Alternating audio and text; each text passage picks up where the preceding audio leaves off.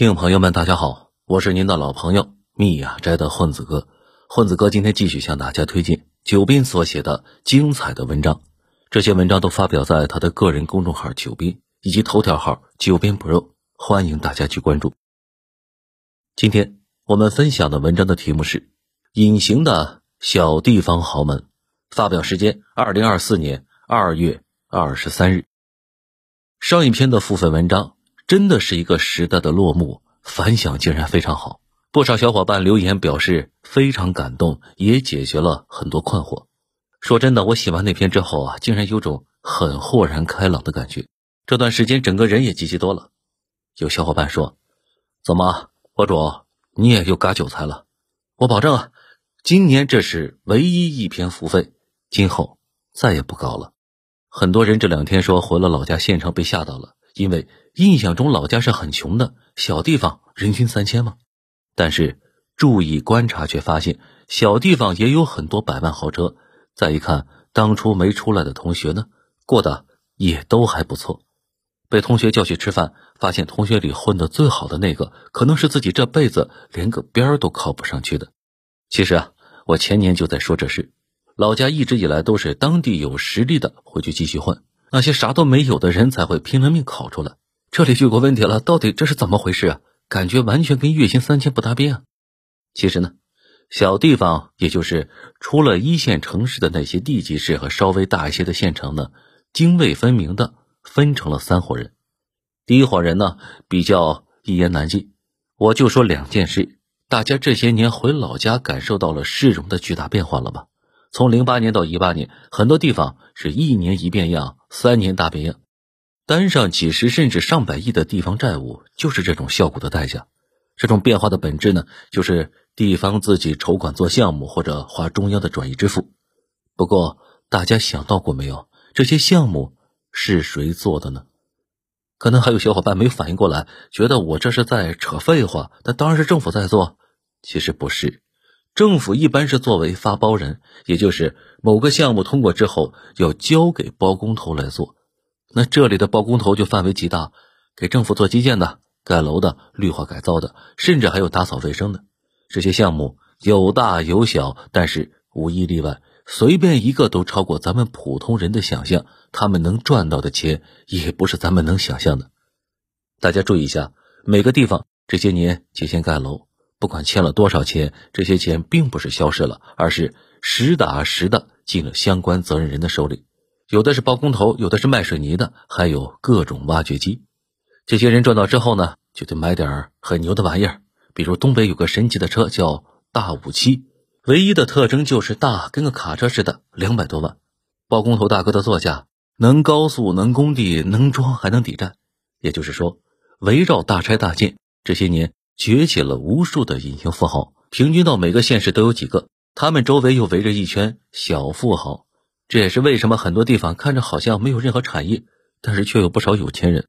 本质也是转移支付，最后并不是均匀的落在当地每个人头上，有些人领到的那是多得多。此外，小地方很多店其实就是一个老板的，连带门面也是他的。极端情况下，一大排都是一家子的。倒也不是说这些业务涉及什么专营业务，只是你去开的话，搞个小超市可能问题不大，稍微做大点，事情呢就比较多，你可能压不住。具体有啥事儿呢，我也没法说，反正事儿很多，需要人脉广，路子也能平事。如果你对老家有点了解，就知道那边的人碰上事是不报警的，一般都是找人，找到人呢不是跟对方单挑，他可能跟对方说一句，这事情就这样算了。这就是面儿，在小地方。面子就是另外一种货币，反正啊，小地方有一大堆不是潜规则的潜规则，很多事儿看着利润不错，但是等到你去做的话，你会发现根本拿不下，得找人让人家帮你拿，拿下之后你得给对方分红，这都不算什么秘密了。不知道大家听说了一句话没有？说好的职位就跟艾滋病毒一样，只有三种途径：性、母婴和血缘。这句话放在这里倒是很贴切，所以这是小地方的第一层做大买卖的人。当然了，做大买卖的人呢，还有一些没法说，我也不说了。大家有生活经验的都懂。一般咱们胡侃国际政治的人呢，喜欢聊跨国资本，还有个东西很少有人提，跨城资本，也就是小地方那些大生意都是泾渭分明的，你不能随便到别人地盘上去折腾。也有少数是可以的，来头大，好几个地方都能说上话，在哪儿都有关系，可能好几个地方都有他的产业。那这种呢，那就厉害的不得了了。咱们知道，那些真正的大佬都是跨国配置资产的，小地方很多有钱豪门也是跨省配置的。比如北京基层豪门的最爱，那就是北京的房子。一大家的事先在京城找好联系人，坐上大越野上北京了。到了北京，先去那个四季什么吃烤鸭，然后就去买房。看准就下单，不分期不按揭，直接全款拿下。第二天呢，再去逛故宫，给年轻辈摆始祖鸟、露露乐门和大鹅。主打的那就是个吐槽。房子买了之后不住、不租、也不卖，就在那里放着，非常淡定，尽显老钱优雅。你随便找个北京卖豪宅的中介问问，他们都接待过这种，好说话不挑剔。他们最关心的是这个地方离天安门有多远。这可能也是为什么这一轮房地产大调整，上海和深圳比较惨，北京稍微好一些的房子那是稳的一批啊。因为深圳那些买房的很多呀，是上班族大规模加杠杆买的，收入一降低就要死要活要爆仓，着急卖房抵债。但是京城的豪宅稳如老狗，因为真正的北方县市豪门根本不着急，房子升值呢，他们没必要把钱换出来，换出来也没什么用，跌了那更不着急。因为京城有房子，那是地位的象征。他们等着孙子考到北京做公务员的时候住。我前两天啊，把这些人称为“县城婆罗门”，说不定呢，我这个说法会火呀。那小地方第二层是什么人呢？医师工，还有做中型买卖的人。医师工就不用多说了，大家都知道。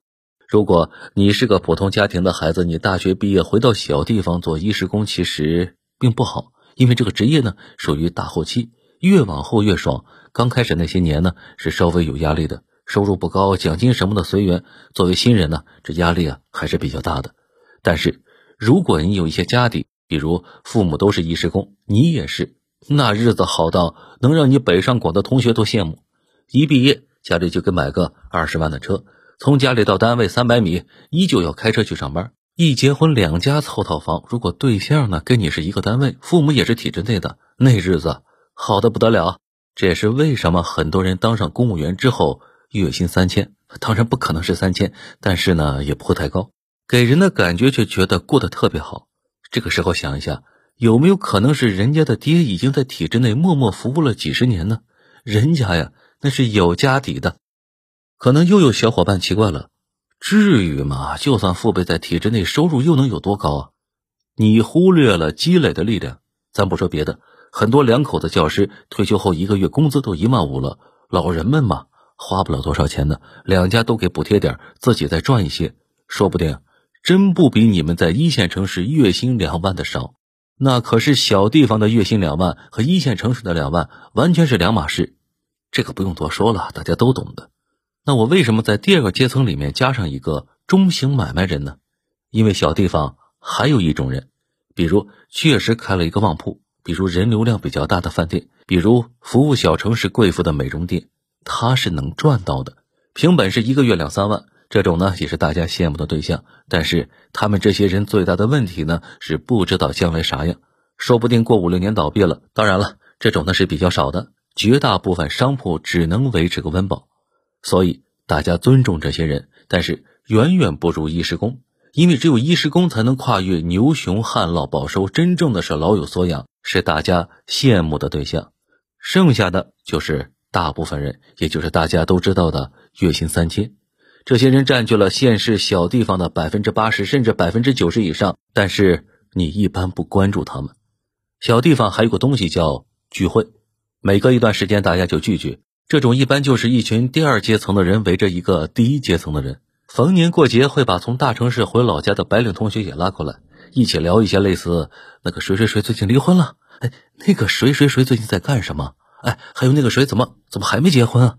这个时候大家也就知道了，小地方不结婚是一件很痛苦的事，几乎每次都要被拿出来议论一番。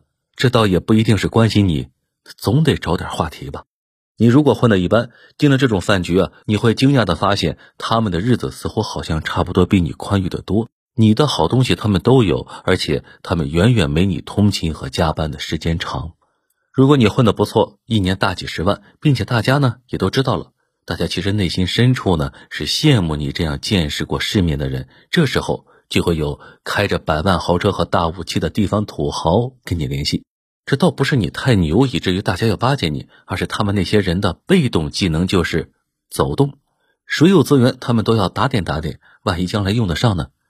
这时候你会惊讶的发现，他怎么会这么有钱呢？百万座驾往往不止一辆，而且竟然在京城有房产，还有好几个店铺。如果对方跟你开始聊他多么不容易，累得跟狗似的，一个项目才几百万，年底还得去要钱，大年三十都在跑，一年四五个项目，只要回来三个，你就大概知道他为什么有钱了。如果你们关系呢再深一些，他会跟你聊，他能拿到项目，主要是因为他的某个大哥，大哥能力非凡，让谁上谁牛。他的每次进步啊，那都是大哥的提携，大哥才是自己真正的财神。再继续聊呢，你会发现他所说的大哥是他姐夫或者他爸爸的弟弟。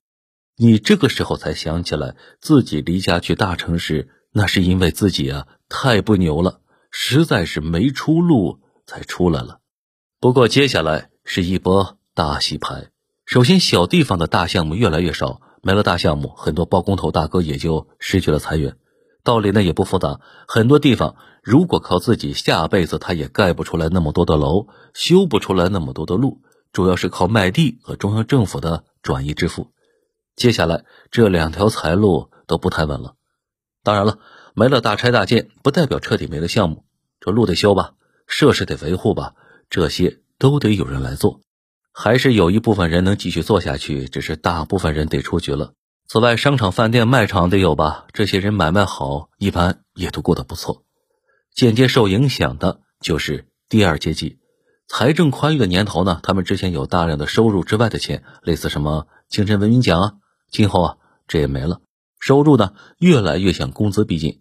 当然了，你如果待在大城市，也别想独善其身。这两年的裁员压力真是无差别扫射，这也是我一直所说的，年轻人如果实在是憋屈的不行。就去大城市，中国的一线相对公平的多得多。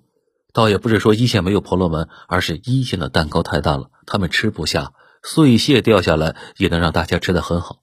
而且很多类型的蛋糕他们不想吃，比如你成立了一个测评工作室或者动画创意公司，几乎啊不用担心任何二代跟你抢资源，你只需要跟市场抢就行了。我知道，说到这里，很多人又开始说。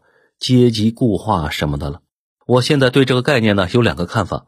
过去千年都这样，甚至比这严重的多得多。可以预测的未来呢，依旧是这样。哪怕是美国那边的县城，美国的县城比咱们的高一些。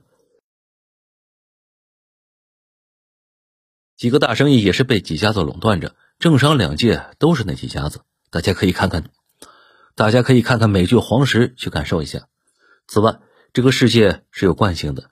这不仅是牛顿第一定律，更是咱们这个社会最硬的规律之一，是比较难的。但是富起来想反贫也没那么容易。这些规律一般不在乎大家的反驳，接受就行了。只能是好好努力。其实每个人都有机会的。而且中国古代比这固化一万倍，哪怕改朝换代，新王朝啊，还得笼络旧土豪来稳固统治。哪怕元朝蒙古人和满清女真人来了，也得拉拢旧土豪。其实，其实蒙古和满清都不是他们自己打下了这么大的中国，他们都是依靠汉族军阀打天下，灭了南宋和南明的都是投靠他们的汉人将领，军队也都是汉人，然后靠着汉族土豪稳固天下。识字率不到百分之五的年代，科举优胜者也几乎都是从这些地主阶层里面出来的。其次，现在其实呢也谈不上什么固化，毕竟。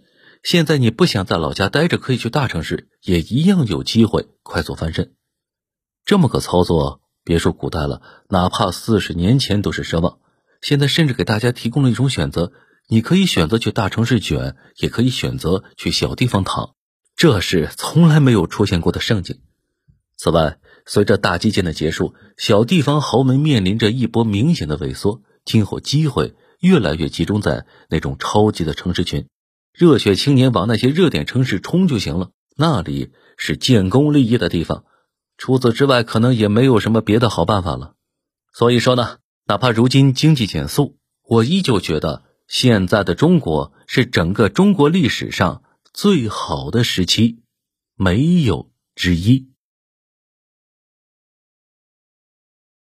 好了，文章到这里就要结束了，感谢作者九编。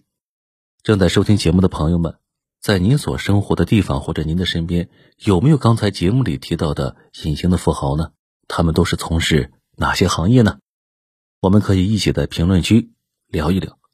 好了，这里是有声专辑《九编》里面的故事，是由作者九编授权的独家公号文章的音频发布方。这里是您的老朋友蜜雅斋的混子哥。如果你喜欢这个节目呢，请转评赞给一个，并把它分享给您的朋友圈。如果您能给这个专辑一个五星好评的话，那将是对作者九斌和主播的最大的鼓励和支持了。好了，感谢您的收听，我们下期节目再会。